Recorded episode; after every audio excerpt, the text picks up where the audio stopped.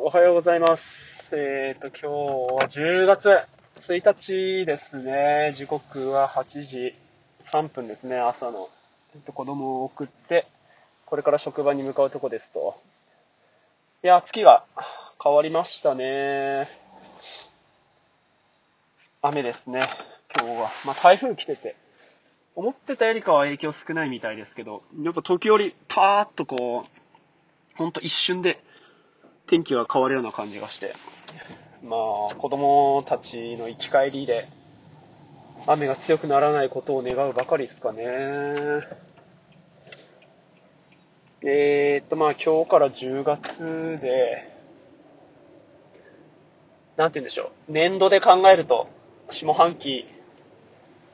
になるんですけれど、あー、まああの同僚ですね、今年度で退職するっていう希望を、昨日か一昨日か、上司に伝えたみたいで。まあ何回か職場の話、ここでしたことあるんですけれど、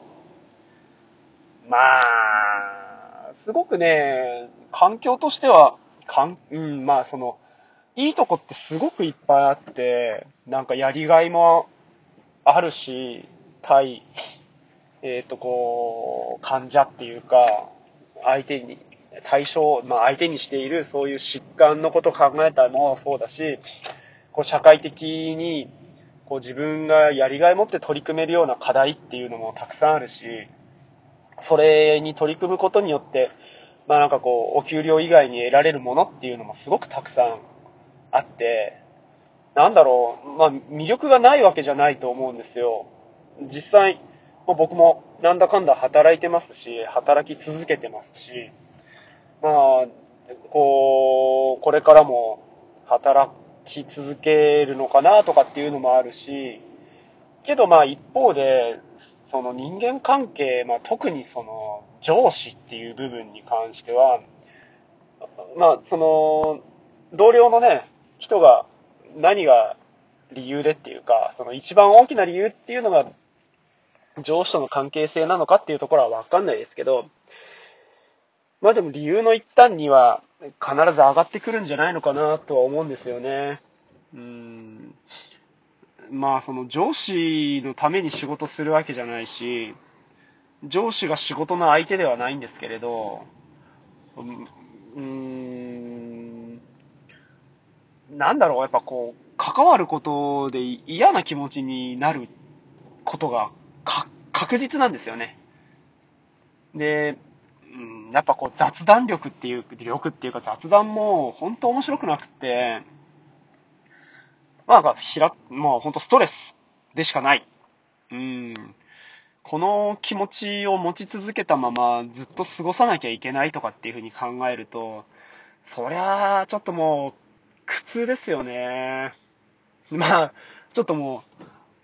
半分以上、こう、僕の愚痴になってしまってて、その同僚の話っていう感じじゃないんですけど、うーん、まあ実際その、同僚がストレス抱えてるような場面も多くありますし、まあだからそれを取り巻く僕たちっていうところも含めて、なのかなぁまあぼそっとね、こうコロナがなかったら、もっと早い、もっと早いうちに、その去年のうちとかに、あの、退職考えてたんですよね、なんていう話は聞いてはいたので、正直驚きみたいなのは全然なくて、まああとはその、ね、人間関係っていうかそのストレスっていう部分から考えても、まあそうだろうなっていう納得感みたいなのがすごく強かったんですよね。うん。まあなんでね、こう、この下半期に結構いろいろ大きな役割を担ってくれている人だ、人なので、その同僚がやってくれてたこととか、うーん、まず何をやっててくれたのかっていう部分を改めて考えないといけないでしょうし、ノウハウみたいな部分をまあ、引き継ぐのであれば誰がどんな風に引き継ぐかとか、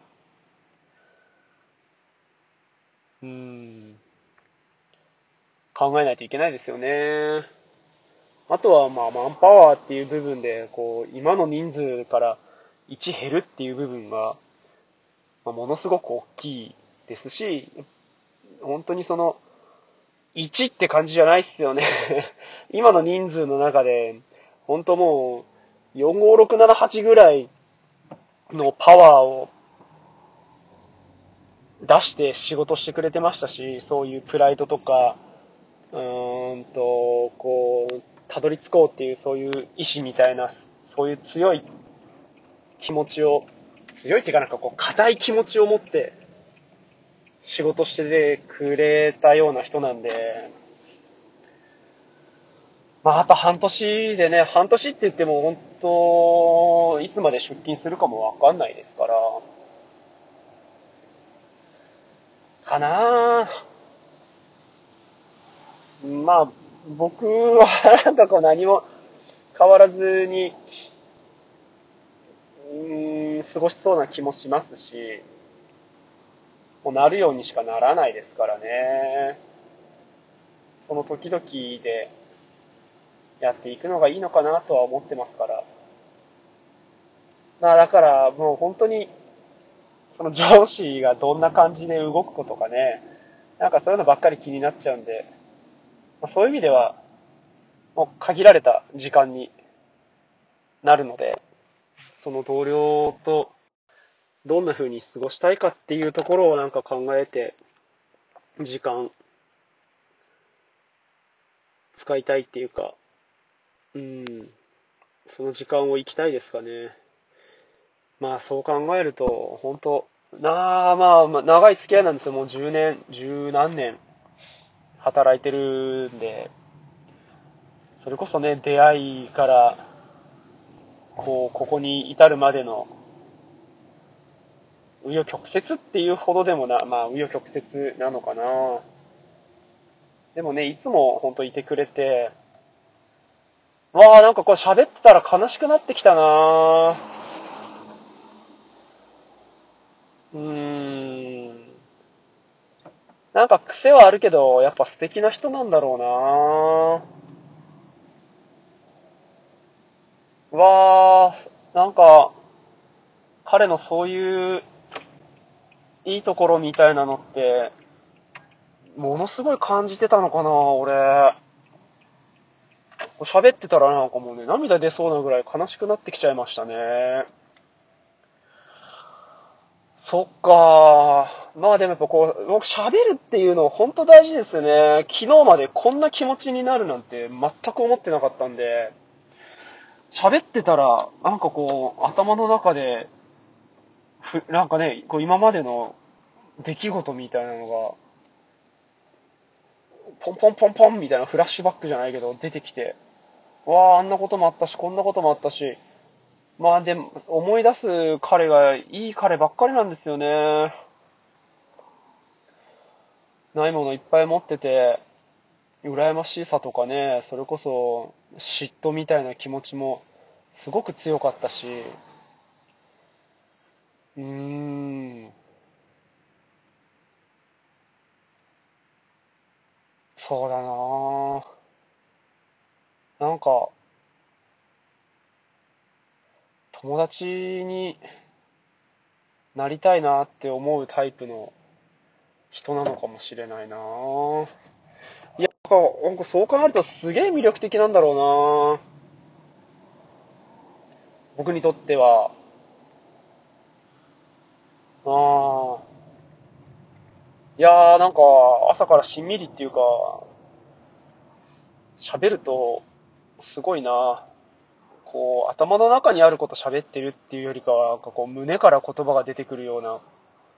感じなのかな。体の中、あ頭で喋ってるっていうよりかは、体で喋ってるのかな。なんかその時々のことって、ね、記憶は脳でしてるんですけど、その脳で記憶する、その記憶の元となってるものっていうのは、体で感じてるところがすごくあって、だからこそ、そのリモートとか、